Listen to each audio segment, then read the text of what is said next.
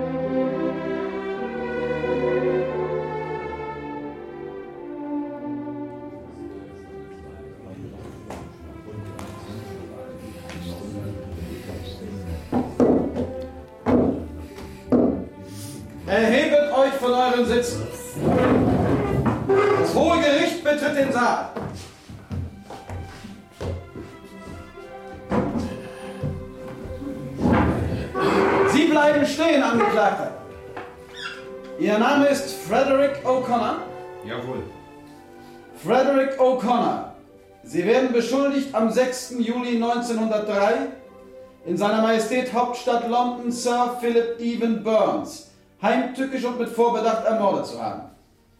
Erklären Sie sich für schuldig oder für nicht schuldig? Nicht schuldig. My Lord. Äh, ja, dann äh, wollen wir mal anfangen. Äh, wer hat das Wort? Der Vertreter der Anklage, my Lord. Wirklich? Äh, also das Wort hat der Vertreter der Anklage. Äh, der Anklage. Wie heißt er denn? Sir James Bladderstone, my Lord. Äh, wie? Bladderstone? Merkwürdiger Name. Naja, bitte. Sir James Bladderstone. My Lord, meine Herren Geschworenen. Mord. Vorsätzlicher, heimtückischer Mord. Kann es im menschlichen Zusammenleben Schrecklicheres, Entsetzlicheres geben als dieses finstere Verbrechen, welches dem Angeklagten vorgeworfen wird, zu Recht vorgeworfen wird, wie die Anklage deutlich machen und beweisen wird? Soweit, so gut, meine Damen und Herren. Das war ein erster Appetithappen. Später mehr vom denkwürdigen Prozess um den grundlosen Mord, der Professor van Dusen einen seiner größten und durchschlagendsten Erfolge bringen sollte. Jetzt folgen Sie mir erst einmal an einen ganz anderen Ort. An jenem 5. August 1903, an dem in Old Bailey, dem obersten Kriminalgerichtshof zu London, das Verfahren gegen Frederick O'Connor eröffnet wurde, geschah nämlich noch etwas sehr Wichtiges. Auf dem Hauptbahnhof von Edinburgh hatten zwei Männer alle Mühe, ihren Zug pünktlich zu erreichen. Was soll denn daran wichtig sein, werden Sie fragen. Aber die Frage wird Ihnen im Halse stecken bleiben, wenn Sie hören, um wen es sich dabei handelte. Nämlich um Professor Dr. Dr. Dr. Augustus van Dusen, die nie über Gebühr zu preisende Denkmaschine. Und natürlich auch um seinen loyalen Assistenten und Begleiter Hutchinson Hedge. Zum Express nach London bitte einsteigen und die Türen schließen. Wenn Sie weiter so herumtrödeln, Hedge, dann wird der Zug ohne uns abfahren.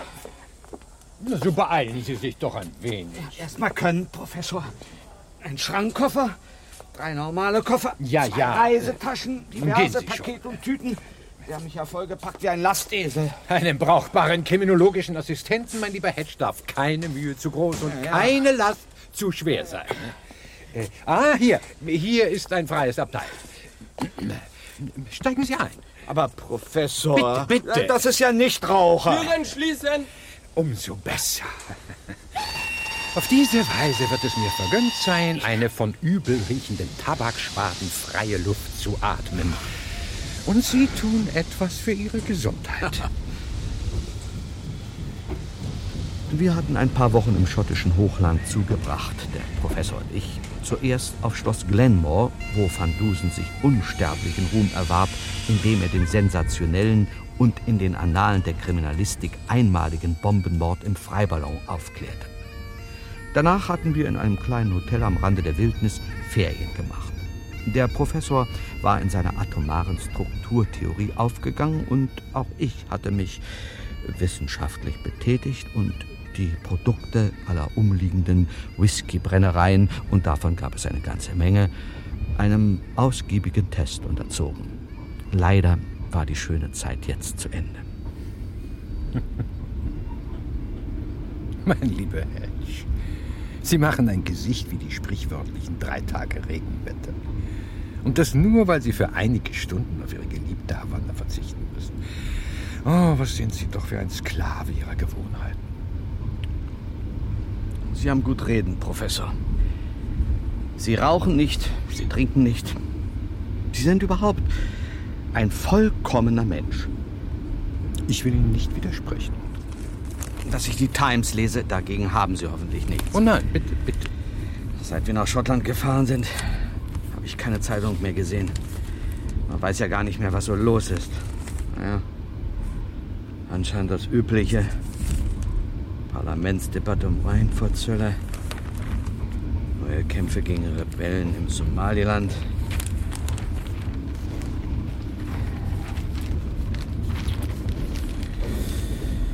Old Bailey. Sensationsprozess heute eröffnet. Ah, das klingt schon interessanter.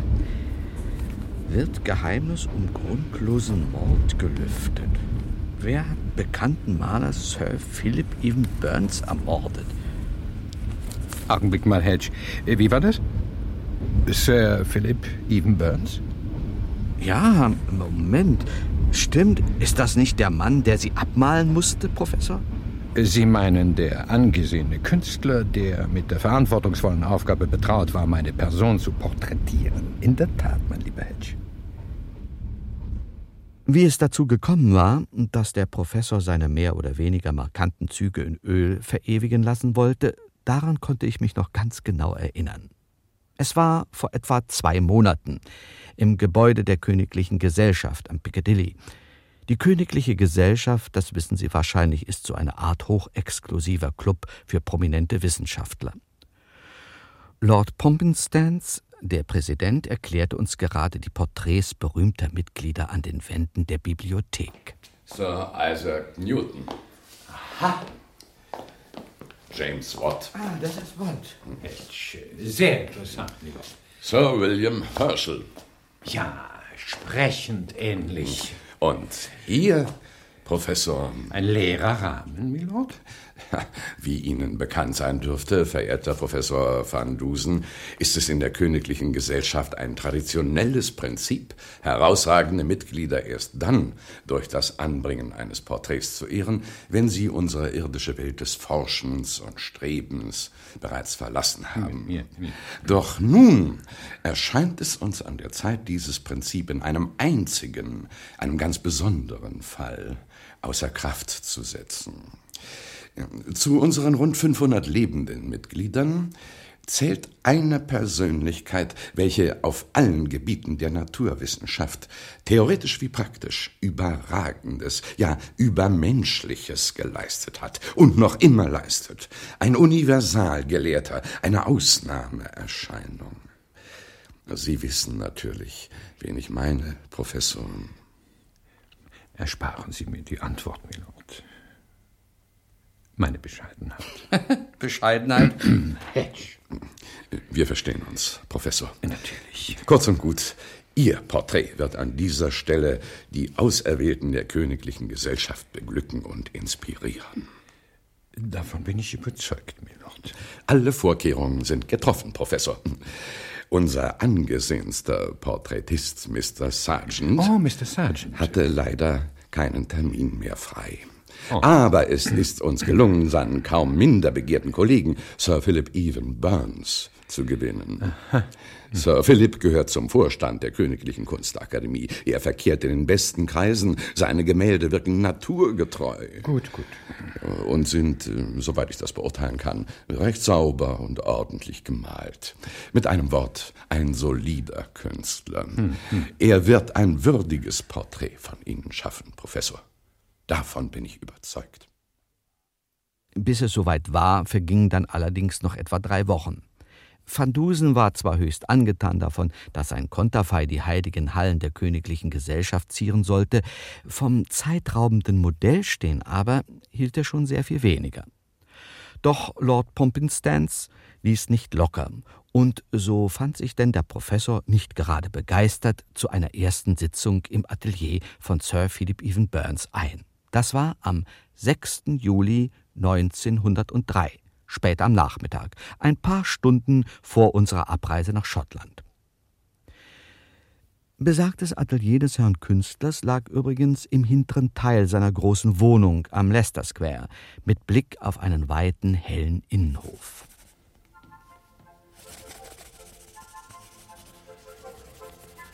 Bitte nach links, Professor. Halbprofil. Gut so, gut so. Richten Sie Ihren sinnenden Blick in die Ferne. Stellen Sie sich vor, Sie sehen Ihr Dings da. Mhm. Ihr, Ihr Strukturatom. Ich nehme an, Sie meinen die atomare Strukturtheorie der Elemente, Sir Philip. Auch gut. Aber denken Sie daran, denken Sie daran. Oder sehen Sie doch wenigstens so aus, als ob. Na gut. Etwa in äh, dieser Art, Sir Philip? Ja, etwas tiefgründiger. Also, wenn ich bitten darf. Und vergeistigter Professor. Vergeistigter. Ja, also könnte noch besser sein. Ach, wenn Sie erlauben, Herr Professor. Hm? Eh, Halten Sie doch mal die, die rechte Hand an die Backe. Ja. Daumen, Daumen am Unterkiefer, Zeigefinger am Nasenflügel. Na, so ist das, glaube ich, schon viel besser. Na also, so sehen Sie doch schon viel wissenschaftlicher aus. Und die linke Hand, die legen Sie auf ein Buch. Nehmen Sie das auf dem Tischchen neben Ihnen. Die Memoiren des Sherlock Holmes? Niemals, Sir Philip, niemals! Professor Dr. Dr. Dr. Augustus van Dusen wird sich keinesfalls herablassen, ein Machwerk dieses pseudokriminologischen Scharlatans zur Hand zu nehmen. Das ist es, das ist es, Professor. Intellektuell aggressiv. Ein bisschen arrogant. ganz, ganz, ganz ausgezeichnet. Bitte bleiben. Nicht bewegen. Aber ich- nicht sprechen. Wundervoll. Übrigens, was das Buch betrifft, machen Sie sich keine Sorge. Wenn ich das endgültige Porträt male, schreibe ich Ihnen drauf, was Sie wollen. Elementare Atomstruktur oder was immer Sie sonst geschrieben haben. Ich kenne mich in Ihrem Fach nicht so gut aus. War das nicht ein Schuss? Nicht sprechen, Professor, bitte. Ja, aber Wer sollte hier wohl schießen? Wir sind am Leicester Square, nicht in Ihrem wilden Westen.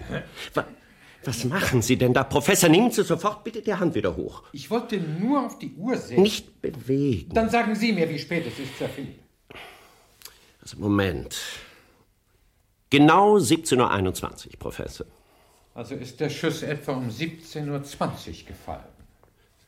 Ja, und? Mal, weshalb interessiert Sie das? Glauben Sie einem erfahrenen Amateurkriminologen, Sir Philip?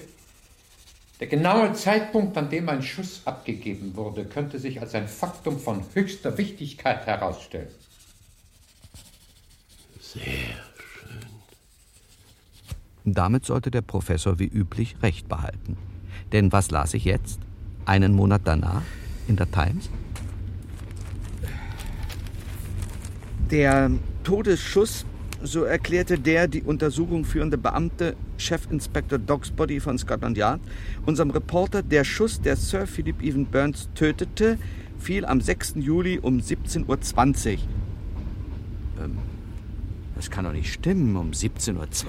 Um 17.20 Uhr, mein lieber Hedge, war, wie niemand geringerer als ich bezeugen kann, Sir Philip Evan Burns noch ausgesprochen lebendig. Ebenso eine halbe Stunde später, als ich sein Atelier verließ. Lesen Sie weiter. Chefinspektor Dogsbody fuhr fort, was den zweiten Schuss um etwa 18 Uhr betrifft, den mehrere Zeugen gehört haben wollen, so handelt es sich hierbei mit großer Wahrscheinlichkeit um ein Ablenkungs- und Verwirrungsmanöver des Täters. Langsam, langsam ein. Steht da ein zweiter Schuss? Ja. 40 Minuten später? Sehr interessant. Na, ich sage Ihnen, Professor, an der Sache ist was faul. Kurz und plastisch bemerkt, mein lieber Hedge. Und äh, Recht haben Sie außerdem. Na bitte, auch ein blindes Huhn trifft ab und zu den Nagel auf den Kopf. Nun ja, ab und zu. Wer ist der angebliche Täter? Äh, Moment. Äh, Frederick O'Connor, Kunstmaler. Sagen Sie mal, Professor, kennen wir den nicht auch? Ganz recht, mein lieber Hedge. Auf Mr. Elgars sogenanntem Künstlerfest haben wir seine Bekanntschaft gemacht. Äh, erinnern Sie sich? Hm? Ende Juni in London. Na ja, richtig. Sie haben sich mit ihm über berühmte Morde oder sowas unterhalten.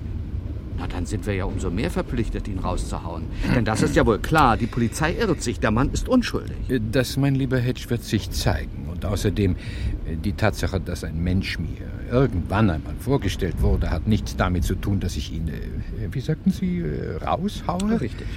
Für einen Professor van Dusen zählt nur die Wahrheit und nichts als die Wahrheit. So wahr mir Gott helfe. Was haben Sie vor, Professor? Nun, sobald wir London erreicht haben, werde ich O'Connors Verteidiger aufsuchen. Wer ist das? Weiß nicht. Dann schauen Sie doch mal nach, Hedge, bitte. Aha, hier steht's. Mr. David Sharp. Ah, Mr. Sharp. Der berühmte Strafverteidiger, Mhm. Spezialist für hoffnungslose Fälle. Das klingt aber gar nicht gut, Professor. Und dann? Dann, mein lieber Hedge, werde ich mich Mr. Sharp als Zeuge zur Verfügung stellen. Eine interessante Aufgabe, wie ich hoffe. Vielleicht gar eine geistige Herausforderung. Nach vier trübsinnigen, kriminologielosen Wochen eine höchst willkommene Abwechslung. Professor van Dusen, wie er leibt und lebt. Der Londoner Express dampfte durch den Abend, durch die Nacht. Schnell, wie der Name ja schon sagt. Aber für den Professor noch immer nicht schnell genug. Nicht etwa, weil er scharf darauf gewesen wäre, einen vermutlich Unschuldigen vor dem Strick zu retten. Nein, ihn interessierte der Kriminalfall mit seinen geheimnisvollen Elementen, wie sie in der Zeitung angedeutet waren. Der grundlose Mord zum Beispiel und das Rätsel der zwei Schüsse.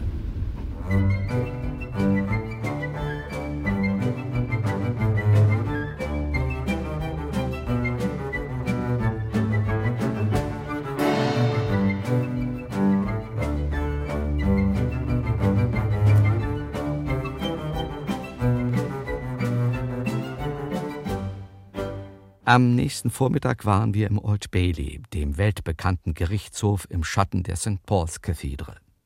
Mr. Sharp konnten wir vorläufig nicht sprechen. Der Prozess lief. Der Zuschauerraum war überfüllt, aber für Professor van Dusen fand sich natürlich noch ein Plätzchen, sogar in den vorderen Reihen. Desgleichen für mich, der ich als Mitarbeiter des Weltblattes Daily New Yorker immerhin einen Presseausweis vorzeigen konnte. Das Wort hatte gerade der Ankläger Sir James Bladderstone. My Lord, meine Herren Geschworenen, im Folgenden wird die Anklage das Motiv der schändlichen Tat erhellen und dabei, my Lord, meine Herren Geschworenen, wird sich ergeben, dass dieses Motiv im eigentlichen Sinne eher ein Nicht-Motiv zu nennen wäre. Einspruch, was sollen diese unverständlichen Andeutungen?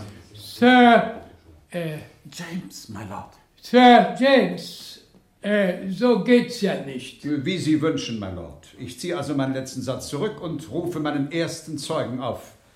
Mr. Edward Elgar. Mr. Edward Elgar.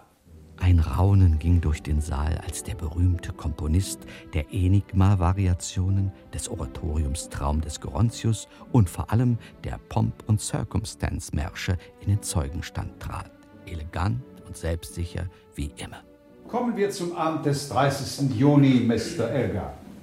Bei Ihnen fand eine Art Künstlerfetisch statt, ein Atelierfest oder wie immer man das nennen soll. Nennen Sie es doch einfach das gesellschaftliche Ereignis der Saison, Sir James. Immerhin waren so prominente und seriöse Persönlichkeiten anwesend wie Mr. George Bernard Shaw, Madame Sarah Bernard, Mr. Henry James, der bekannte Romanautor, Mr. Winston Churchill, Parlamentsmitglied, der berühmte amerikanische Wissenschaftler Professor Van Dusen. Äh, danke, Mr. Elgar. Wir sind weniger an Ihrer zweifellos sehr eindrucksvollen Gästeliste interessiert, als vielmehr an einem Gespräch, das bei jenem gesellschaftlichen Ereignis stattfand. Ein Gespräch unter anderem zwischen dem Angeklagten und seinem Opfer. Einspruch. Ich wollte sagen, Sir Philip Evan Burns. Sie meinen die Diskussion über den grundlosen Mord, Sir James. So ist es, Mr. Elgar. Wer hat sich an dieser Diskussion beteiligt? Nun, äh, ja, wie Sie schon sagten, Sir Philip Evan Burns, Mr. O'Connor. Der Angeklagte. Ja, ganz recht. Der Angeklagte, ja. Dann war da Professor Van Dusen, meine Person, ein junger französischer Maler namens Matisse. Sonst niemand? Doch, ja. Warten Sie, äh, Sir James. Ein Bekannter von Professor Van Dusen, ein Mr. Hitch oder Hutch oder. Ja, der war auch dabei. Ein unbedeutender Mensch. Ich hatte ihn ganz vergessen. So. Erzählen Sie uns, wie das Gespräch verlief, Mr. Elgar. Ja, mit Vergnügen. Wir sprachen zunächst über Kunst und Monsieur Matisse ließ eine wilde Tirade gegen unsere akademische Malerei los. Dabei nahm er in erster Linie Sir Philip Evan Burns aufs Korn. Er nannte ihn, äh, glaube ich, einen, einen unbegabten Pinselautomaten. Gewiss, Mr. Elgar, aber das alles ist für uns hier ganz ohne Bedeutung. Kommen Sie endlich zur Sache. Ja, wie Sie wünschen, Sir James. Da die Situation ein wenig peinlich wurde, wechselte Mr. O'Connor, nee. der Angeklagte, meine ich, das Thema und fing an, von unaufgeklärten Mordfällen zu reden. Sind Sie da ganz sicher, Mr. Elgar? Der Angeklagte brachte dieses Thema in Ihre Unterhaltung? Ich kann mich genau erinnern, Sir James.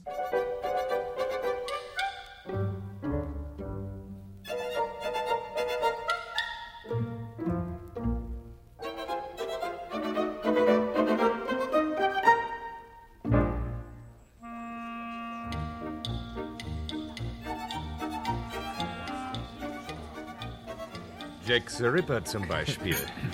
Die Polizei hat ihn nie erwischt und ich kann Ihnen auch sagen, warum. Wirklich, Mr. O'Connor?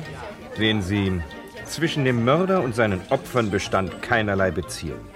Es gab also kein direktes, kein erkennbares Motiv. Und deshalb konnte Jack the Ripper niemals gefasst werden. Das, mein lieber junger Freund, scheint mir doch eher an der Unfähigkeit der britischen Polizei gelegen zu haben. Tja, glauben Sie mir, wäre ich seinerzeit in London gewesen, ich hätte Jack the Ripper gestellt und überführt. Da bin ich vollkommen überzeugt, Professor. Bei allem Respekt, meine Herren. Aber das wäre nicht einmal Ihnen gelungen, Professor. Ein grundloser Mord ist einfach nicht aufzuklären. Nein, nein, nein. Falls Glauben der Sie mir- Täter sich nicht allzu dumm anstellt, natürlich. Nehmen wir an, ich bringe jemanden um. Ganz spontan, aus einer Laune heraus, ohne jedes Motiv. Zum Beispiel meinen geschätzten Kollegen Sir Philip Evan Burns. Oh, O'Connor, bitte bringen Sie mich um von mir aus. Aber Kollege? Dass Sie ab und an irgendwelche Farben einmal praktizieren, gibt Ihnen nicht das Recht. Aber außerdem, äh, O'Connor, äh, wohnen Sie nicht im gleichen Haus wie Sir Philip am Leicester Square? Sie sind also, wenn vielleicht auch nicht Kollegen, so doch Nachbarn. Demnach besteht eine gewisse Beziehung zwischen Ihnen. Oh, das würde ich kaum Beziehung nennen. Sir Philip bewohnt zehn Räume in der Belle Etage, ich habe ein kleines Zimmer im Souterrain. Ein Zufall, hat nichts zu sagen.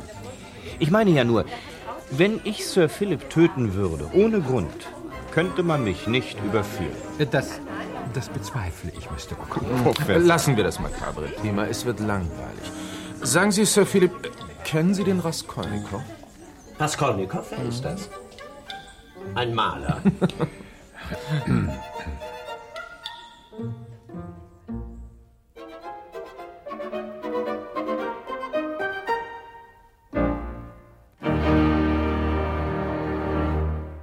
Für die Anklage kann es keinen Zweifel geben und für Sie, my Lord, meine Herren Geschworenen, ganz gewiss auch nicht.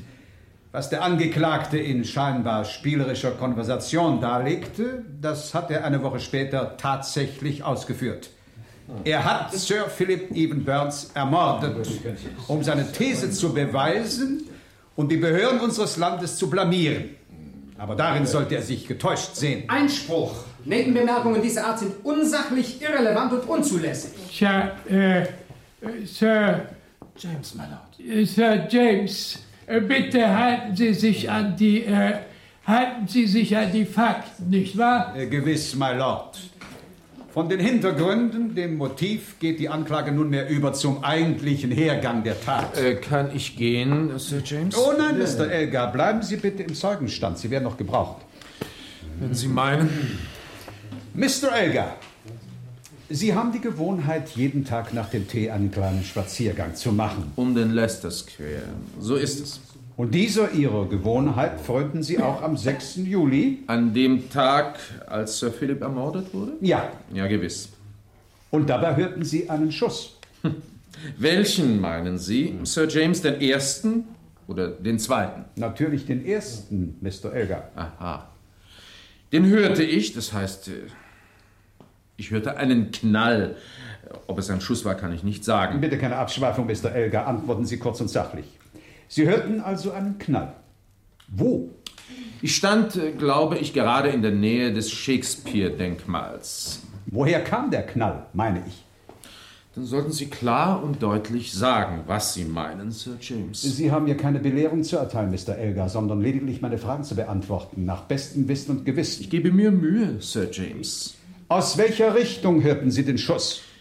Soweit ich mich erinnern kann, ich hatte damals nicht besonders darauf geachtet, schien mir der Knall von der Südseite des Platzes zu kommen. Mhm, Und auf der Südseite des Leicester Square liegt das von Sir Philip Evan Burns und vom Angeklagten bewohnte Haus. Sehr richtig, Sir James. Hm. Wann war das, Mr. Elgar? Wann war was, Sir James? Na, was schon? Der Schuss, der Knall. 17.20 Uhr. Und woher wollen Sie das so genau wissen, Mr. Elgar? Ganz einfach, Sir James. Ich befand mich direkt vor dem Schaufenster eines Uhrmachers und konnte an den ausgelegten Uhren die Zeit präzis ablesen. Aha. Und darauf setzten Sie Ihren Spaziergang fort? Ja. Und was geschah dann? Als ich auf der Südseite des Leicester Square war, wurde ich von Mr. O'Connor, dem Angeklagten, angesprochen. Er lehnte im offenen Fenster seines Zimmers im Souterrain. Das war, schätze ich, eine gute halbe Stunde nach dem ersten Knall, also einige Minuten vor sechs.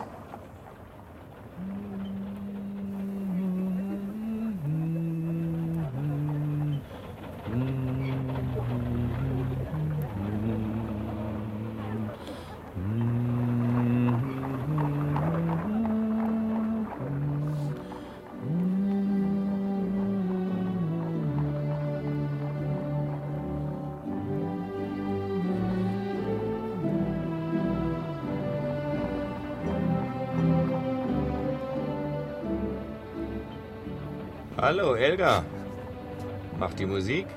Ah, O'Connor, danke, danke. Man komponiert sich so durch. Was macht die Kunst? So lala.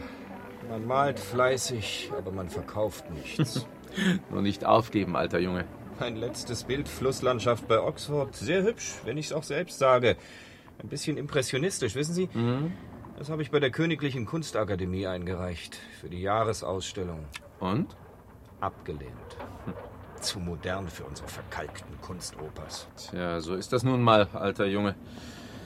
Tja, also, ich muss weiter. Einen Augenblick noch, Elga. Ich wollte. Was war denn das? Hörte sich an wie ein Schuss. Noch einer. Komisch. Ich glaube, das war direkt über mir. Bei Sir Philip. Meinen Sie? Aber ja. Kommen Sie, Elga, sehen wir nach. Damit verschwand der Angeklagte vom Fenster. Ich zögerte einen Moment, dann öffnete ich die Haustür, stieg die Treppe zur Belle Etage hoch und betrat durch die offene Wohnungstür den Salon von Sir Philip Evan Burns. Sir Philip lag regungslos auf dem Rücken, etwa in der Mitte des Zimmers, auf einem exquisiten Smyrna-Teppich. An der Stirn hatte er eine blutige Wunde. Allem Anschein nach war er tot. Neben ihm kniete der Angeklagte. Er hielt eine Pistole in der Hand. Die lag auf dem Teppich. Direkt neben seiner rechten Hand. Gott nochmal, O'Connor, lesen Sie denn keine Kriminalromane? Am Schauplatz eines Verbrechens darf nichts berührt und nichts verändert werden. Leg ich das Ding eben wieder hin. Was heißt übrigens Verbrechen? Evan Burns hat sich selbst erschossen. Das ist ja wohl klar. Glauben Sie? Also, ich werde auf alle Fälle Scotland Yard verständigen. Tun Sie, was Sie nicht lassen können, Elga. Da hinten ist ein Telefonapparat. Wo? Rechts an der Wand.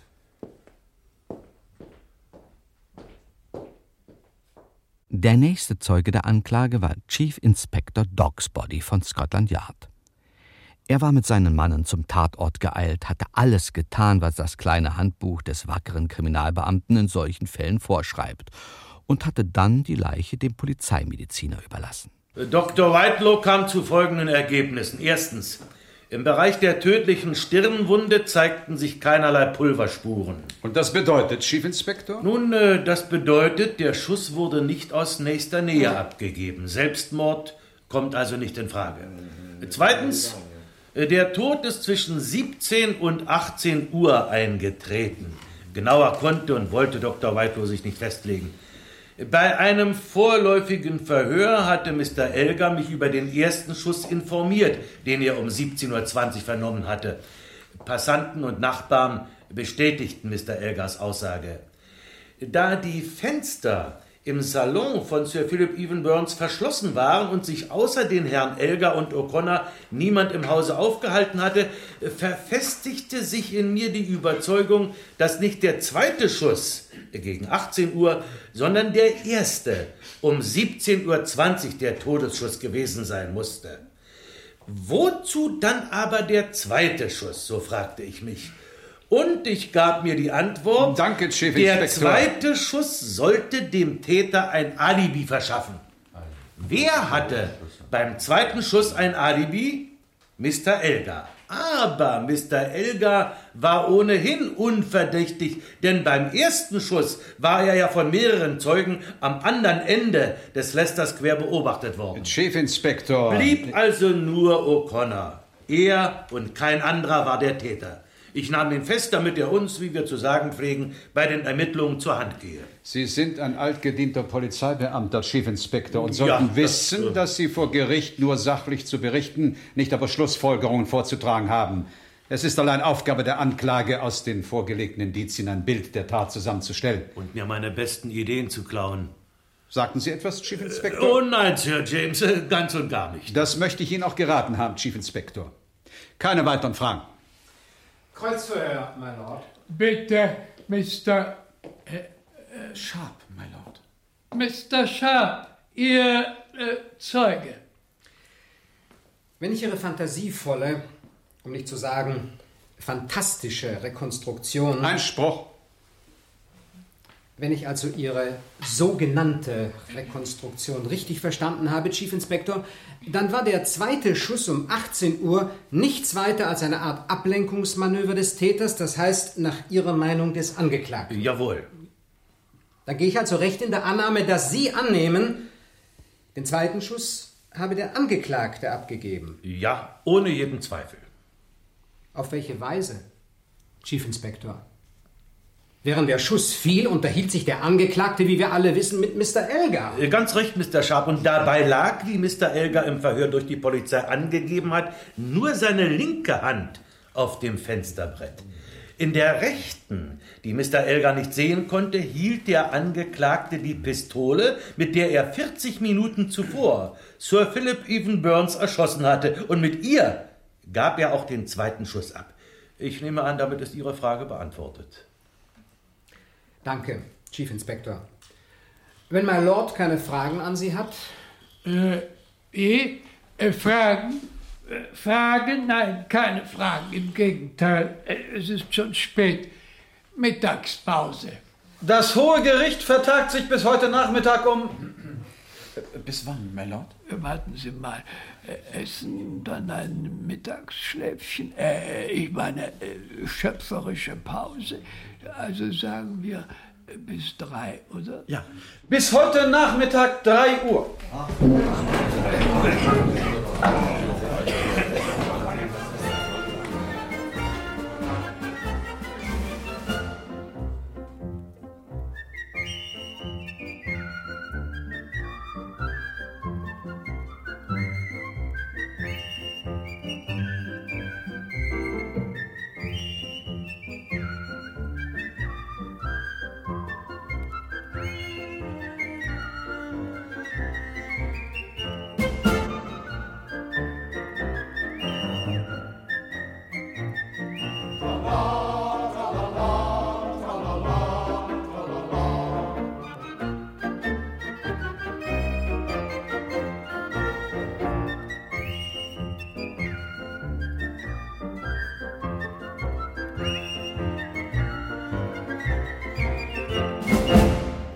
Während der Mittagspause ließ Van Dusen sich bei O'Connors Verteidiger melden, und als das Gericht um drei wieder zusammentrat, rief Mr. Sharp den Professor als wichtigen Zeugen außer der Reihe auf. Der große Wissenschaftler und Kriminologe machte seine Aussage ruhig, sicher, unerschütterlich, auch im Kreuzverhör durch Sir James Blatterstone, der sich natürlich ganz vergeblich abmühte, das Wort eines Professor Dr. Dr. Dr. Augustus van Dusen ins Wanken zu bringen. Glauben Sie mir, Sir James, als der erste Schuss fiel um 17.20 Uhr, befand sich Sir Philip Even Burns in seinem Atelier, in bester Verfassung, gesund und munter und ganz ohne Frage lebendig. Was das für Ihren Fall bedeutet, dürfte Ihnen klar sein. Tja, gewissermaßen. Nicht? Dann gestatten Sie, dass ich Ihnen ein wenig unter die Arme greife. Professor. Nicht der erste Schuss, wie Sie nebst Chief Inspector Doxbody annehmen, tötete Sir Philip, sondern der zweite um 18 Uhr. Und da, was diesen zweiten Schuss betrifft, Mr. O'Connor offenbar ein Alibi hat durch Mr. Elgar. Und was für ein Alibi? My Lord, meine Herren Geschworenen, angesichts der Aussage von Professor van Dusen stelle ich den Antrag, meinen Mandanten auf der Stelle freizusprechen, wegen erwiesener Unschuld. Einspruch! Das wäre höchst irregulär und ohne jede Präzedenz. Ihre Entscheidung, my Lord. Äh, my Lord. Das Gericht vertagt sich auf. My Lord? Äh, auf morgen früh.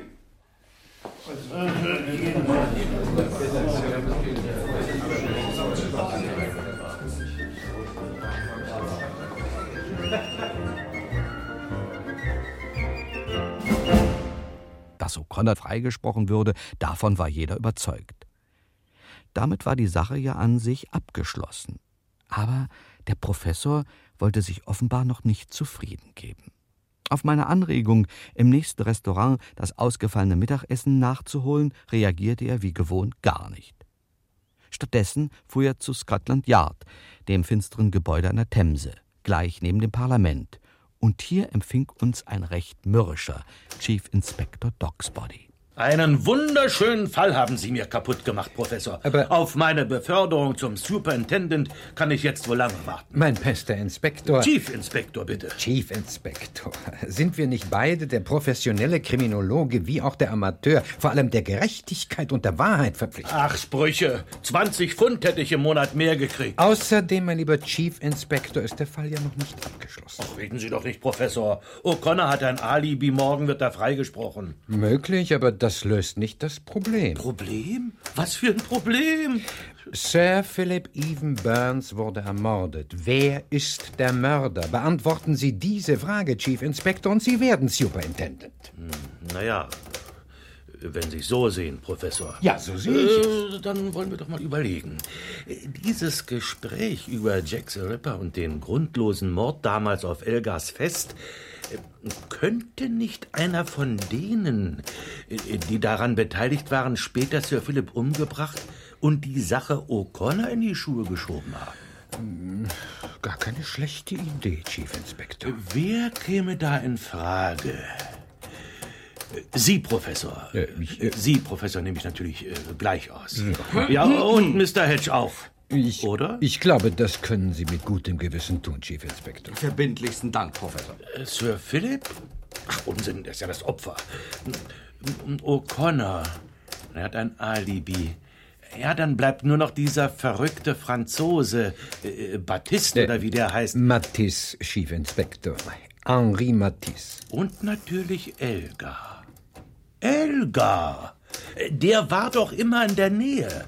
Beim ersten und beim zweiten Schuss. Vielleicht hat der mit irgendeinem Trick. Ah, was meinen Sie, Professor?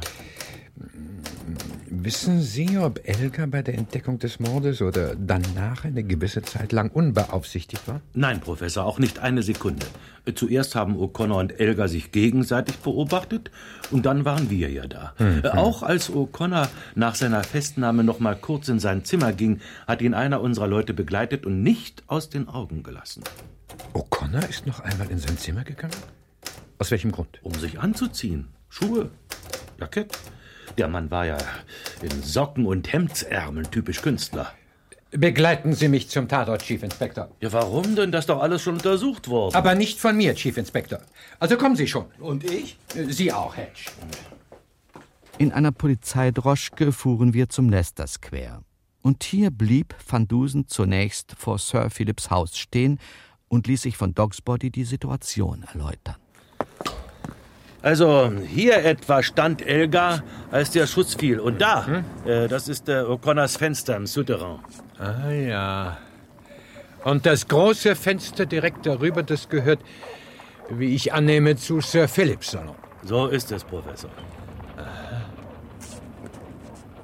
Es ist ja merkwürdig. Äh, was ist merkwürdig, Professor? Äh, vor beiden Fenstern sind kleine Spiegel angebracht. Äh, sogenannte Spione. Mhm. In kleinbürgerlichen Wohnvierteln keine Seltenheit, aber hier bei Künstlern. Äh, sagen Sie mal, Professor, hm? sind Sie hergekommen, um soziologische Betrachtungen anzustellen? Nein, nein. Äh, oder wollen Sie einen Mord aufklären? Das eine, mein bester Chief Inspector, schließt doch das andere nicht aus. Aha. Folgen Sie mir jetzt ins Innere. Den Salon, in dem Sir Philip Evan Burns tot aufgefunden worden war, kannte der Professor natürlich schon. Damals, als er dem dahingeschiedenen Modell stand, hatte er nur einen kurzen Blick hineingeworfen. Jetzt aber sah er sich alles sehr viel gründlicher an. Die verschnörkelten Schränke, Sofas und Abstelltischchen, die künstlerisch arrangierten Makratsträuße in chinesischen Vasen, die Gobelins und Historienschinken von des Meisters Hand an den Wänden, die Teppiche auf dem Fußboden und vor allem die durch einen dunklen Fleck markierte Stelle, an der Sir Philip gelegen hatte. Dabei machte er, Sie kennen ihn ja, den Eindruck, als ob er gar nicht recht wusste, was er hier sollte. Er spazierte geruhsam durch den Raum, ungeduldig beobachtet von Chief Inspector Dogsbody, guckte ab und zu aus dem Fenster oder unter ein Möbelstück und hob auch mal eine Ecke vom Teppich so, hoch. So. Ah, sieh da. Was haben wir denn hier? Ausgezeichnet. Die Konturen werden immer klarer. Ach, ne, Chief Inspector. Ja? Als Sie O'Connor festnahmen, haben Sie ihn doch sicher durchsucht. Ja, natürlich, Professor. Und? Na, was haben Sie gefunden? Ach, nichts Besonderes, was ein Maler so in der Hosentasche mit sich herumschleppt. Ja, das war das? Äh, ein dreckiges Taschentuch, mhm. ein Ende Schnur, mhm. ja, und ein oder zwei Farbtuben. Aha. Ja, ich bin fertig. Ja? Wir können gehen. Ja, wer war's denn? Und wie hat er's gemacht? Wissen Sie das schon? Aber Hedge, wie lange kennen wir uns? Na gut, fünf Jahre, Professor. Und Ihnen ist noch immer nicht klar, dass Professor von Dusen prinzipiell alles weiß? Immer und überall. Ja, und äh, was wissen Sie, Professor? Zählen Sie zwei und zwei zusammen, mein lieber Chief Inspector. Zwei, Moment. Das ja. Sie wollen doch Superintendent werden. Mhm. Gut, ein kleiner Hinweis. Vergessen Sie den ersten Schuss nicht. Den ersten? Ja. Ja, wieso den ersten? Was ist denn äh, mit dem ersten Schuss?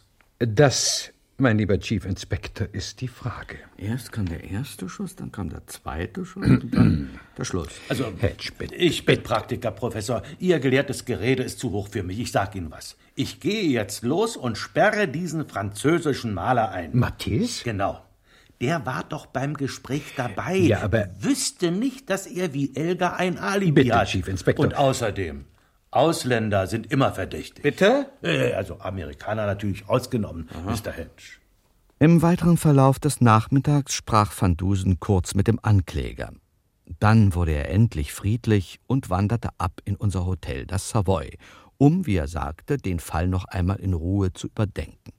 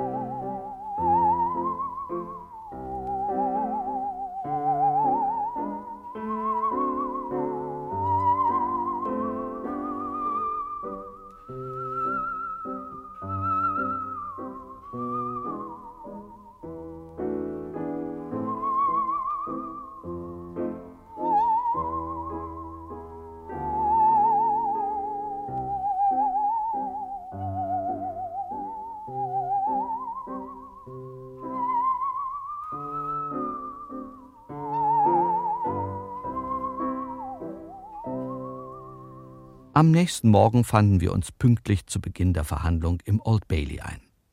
Der Richter setzte gerade zum Freispruch für O'Connor an, als Sir James Blatterstone aufsprang und zur allgemeinen Überraschung einen ungewöhnlichen Antrag stellte. Die Anklage beabsichtigt, vor Verkündung des Urteils einen wissenschaftlichen Sachverständigen in den Zeugenstand zu rufen, dessen Aussage von größter Wichtigkeit für die endgültige Klärung des Falles ist. Professor Augustus van Dusen. Einspruch. Professor van Dusen hat bereits ausgesagt als Zeuge der Verteidigung. Eine weitere Einvernahme ist absolut unnötig, außerdem irrelevant und irregulär. Darf ich meinen gelehrten Kollegen Mr. Sharp darauf hinweisen, dass Professor van Dusen von der Anklage nicht als Zeuge, sondern als Sachverständiger vorgeladen wird? Ein feiner Unterschied. Ach was, Haarspalterei. My Lord, ich verweise auf den Präzedenzfall Krone von England, weder Lady Ramsbottom anno 1742. Und ich, mein Lord, ich berufe mich auf die Vorschriften und Anweisungen für das Verhalten vor Gericht, herausgegeben von Königin Elisabeth I. Aber Mr. Sharp, ich muss Sie doch bitten, zwischen beiden Fällen gibt es doch nirgendwo eine Ich- rechtliche ich Verbindung. bestehe darauf, dass Grundsätze, die Sie seit können von mir aus darauf bestehen, aber ich sehe nirgendwo einen Zusammenhang zwischen beiden. Dingen. So ging es eine Weile munter hin und her. Schließlich setzte Blatterstone sich durch. Der Professor durfte auftreten und nahm gleich das Steuer fest in die Hand. Sie wissen ja, wer er ist. Zuerst ließ er noch einmal Edward Elgar aufrufen. Nur zwei kurze Fragen, Mr. Elgar. Ihre frühere Aussage vor diesem Gericht lässt darauf schließen, dass Sie den Tatort nach dem Angeklagten erreichten. Ist das richtig? Ja, Professor. Als ich in den Salon kam, war O'Connor schon da, neben der Leiche. Er hatte es ja auch nicht so weit wie ich. Wie war O'Connor gekleidet? Gekleidet? Ja. Ich verstehe nicht. Dann will ich meine Frage präzisieren. Trug er Schuhe? Äh, jetzt, wo Sie es sagen. Äh, nein, nein. O'Connor war in Socken. Einspruch. Was soll diese unsinnige Frage? Das, Mr. Sharp, wird doch Ihnen sehr bald klar werden. Danke, Mr. Elgar. Der nächste war unser alter Freund Chief Inspector Dogsbody. Sie haben den Angeklagten bei der Festnahme durchsucht, Chief Inspector. Durchsuchen lassen, Professor, dafür hat man seine Leute. Aber Sie waren doch anwesend. Selbstverständlich. Was trug der Angeklagte bei sich? Äh, ja, Moment, da muss ich in meinem Notizbuch nachsehen, wenn Bitte, Sie gestatten. Bitte, Chief Inspector, tun Sie Ah. das. Lassen Sie sich Zeit. Ja, hier. Äh, Festnahme Frederick O'Connor, 6.7.1903, 18.55 Uhr, festgenommener verwarnt, etc., etc. Ah, ja, hier habe ich äh, Tascheninhalt. Ein Schnupftuch, gebraucht, eine Tube Ölfarbe, etwa halb voll. Äh, Was für eine Farbe, Chief Inspector? Ja, wie heißt das hier? Van, Van Dyke Braun von der Firma Ronnie und Co. Oxford Street. Ja, bitte, bitte fahren Sie fort, Chief Inspector. Äh, ferner eine dünne Angelschnur, circa vier Meter lang. Das war alles? Äh, jawohl, Professor. Dann war aller guten Dinge sind drei, der Angeklagte selbst an der Reihe. Sie sind Maler, Mr. O'Connor. Ja. Ein erfolgreicher Maler? Das kann man nicht gerade sagen. Wann haben Sie zuletzt ein Bild verkauft? Das weiß ich nicht. Ist sicher schon ein paar Monate her. Vielleicht auch ein Jahr? Oder noch länger? Möglich? Sie betätigen sich sportlich, Mr. O'Connor? Ab und zu als Amateur. Welche Sportarten betreiben Sie? Einspruch. Unzulässig, irrelevant und ungehörig. Lassen Sie das doch, Mr. Sharp. Sie halten uns nur auf und verzögern die Klärung des Falles. Äh, Wenn Sie gestatten, mein Lord, fahre ich fort. Ja, äh, wenn es der, äh, der Wahrheitsfindung dient, Professor. Danke, my Lord, danke. Ich wiederhole meine Frage. Welche Sportarten betreiben Sie, Mr. O'Connor? Mein Gott, ich laufe, ich springe, ich fahre ein bisschen Rad. Danke. Danke, Mr. O'Connor. Ich danke Ihnen. Sie können sich setzen. Danke. Als nächsten rufe ich auf Professor Augustus van Dusen. Professor August.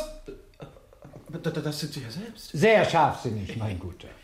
Und da ich, wie Sie sehen, bereits hier stehe, können Sie sich Ihr Geschrei sparen. Professor. Meine Damen und Herren, ich wollte sagen, my Lord, meine Herren Geschworenen, an jenem späten Nachmittag des 6. Juli wurden im Mordhaus zwei Schüsse abgegeben, um 17.20 Uhr und um 18 Uhr. Der zweite, das steht nach den hier vorgetragenen Zeugenaussagen unumstößlich fest, der zweite dieser Schüsse tötete Sir Philip Even Burns in seinem Salon. Wer feuerte den tödlichen Schuss ab? Die Antwort auf diese Frage ergibt sich, wenn wir eine zweite Frage stellen und beantworten. Auf welche Weise wurde der tödliche Schuss abgefeuert?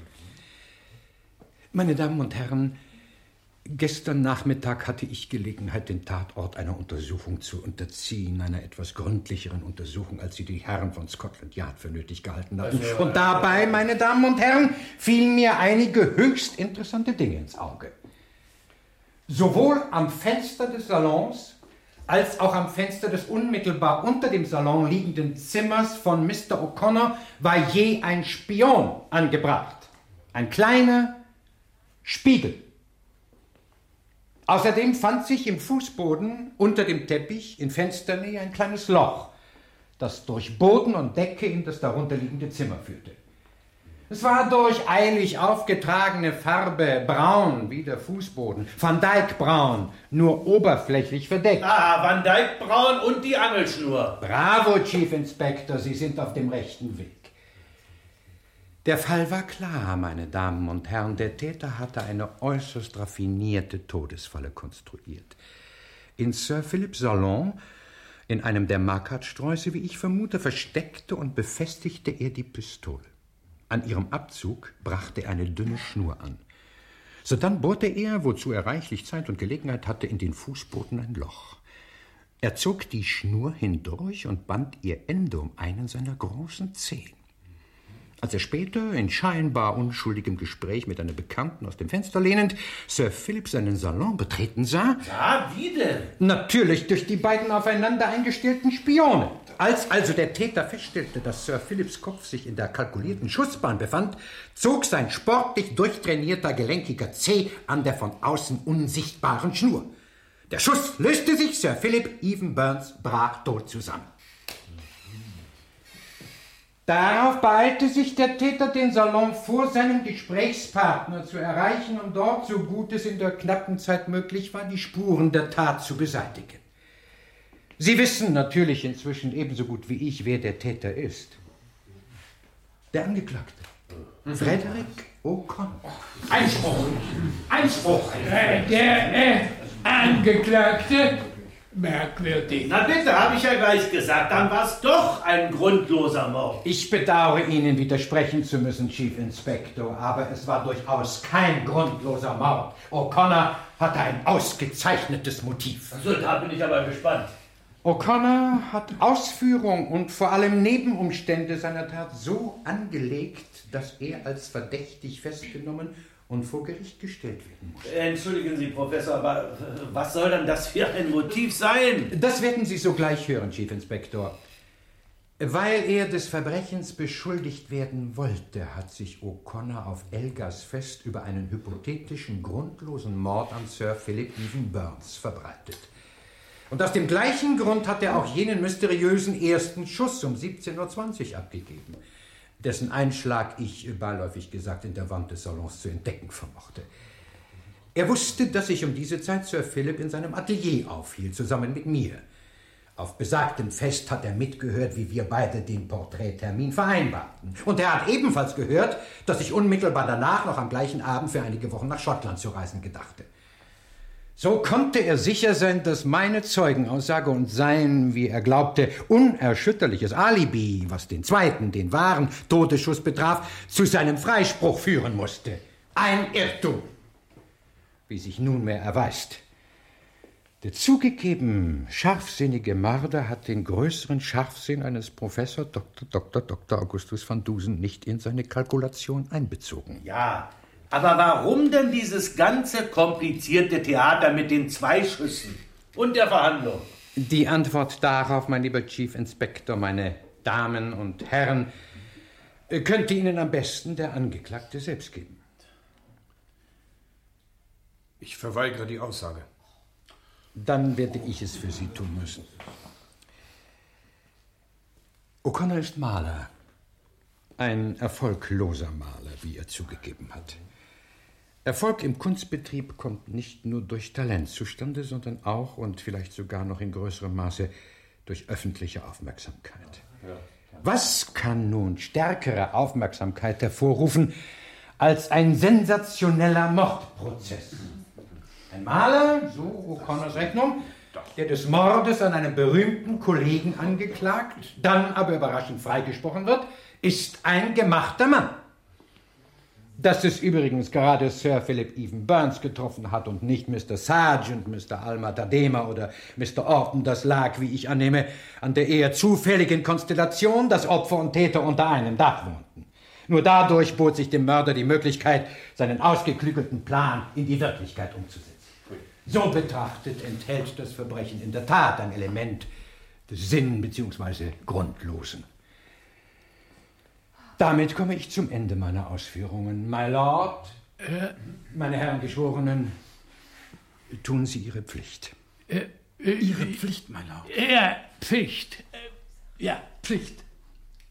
Nach diesem umfassenden Aufklärungsvortrag des Professors waren Schuldspruch und Todesurteil nur noch Formsache. O'Connor wurde gehängt, und nach seinem Tod gingen seine Bilder natürlich weg wie warme Semmeln. Aber davon hatte er leider nichts mehr. Naja.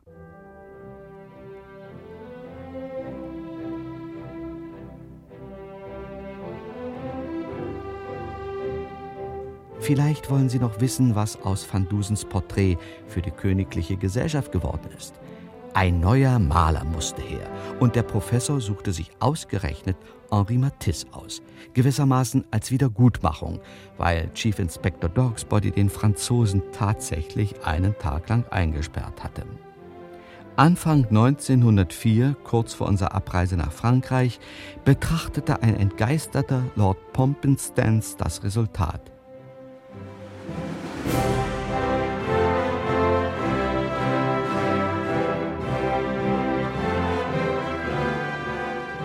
Großer Gott. Das soll Ihr Porträt sein, Professor.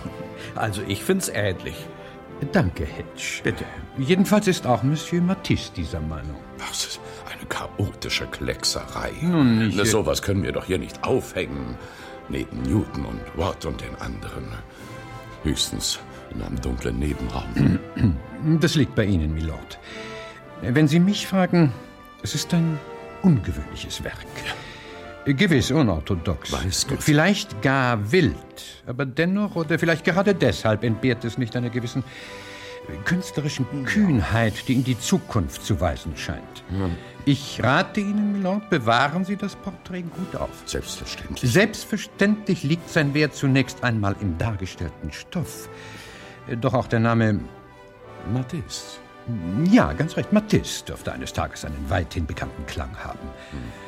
Ob es ihm allerdings beschieden ist, so bekannt zu werden wie der Name Van Dusen, das möchte ich denn doch bezweifeln.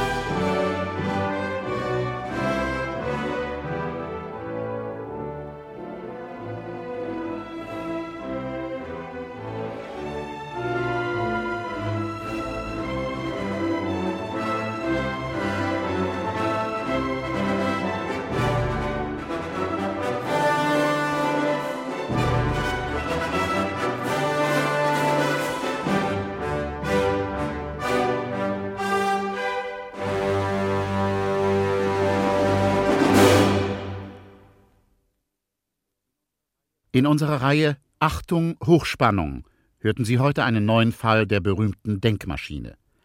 Professor van Dusen und der grundlose Mord von Michael Koser. Friedrich W. Bauschulte war der Professor van Dusen. Seinen Assistenten Hutchinson Hedge spielte Klaus Herm.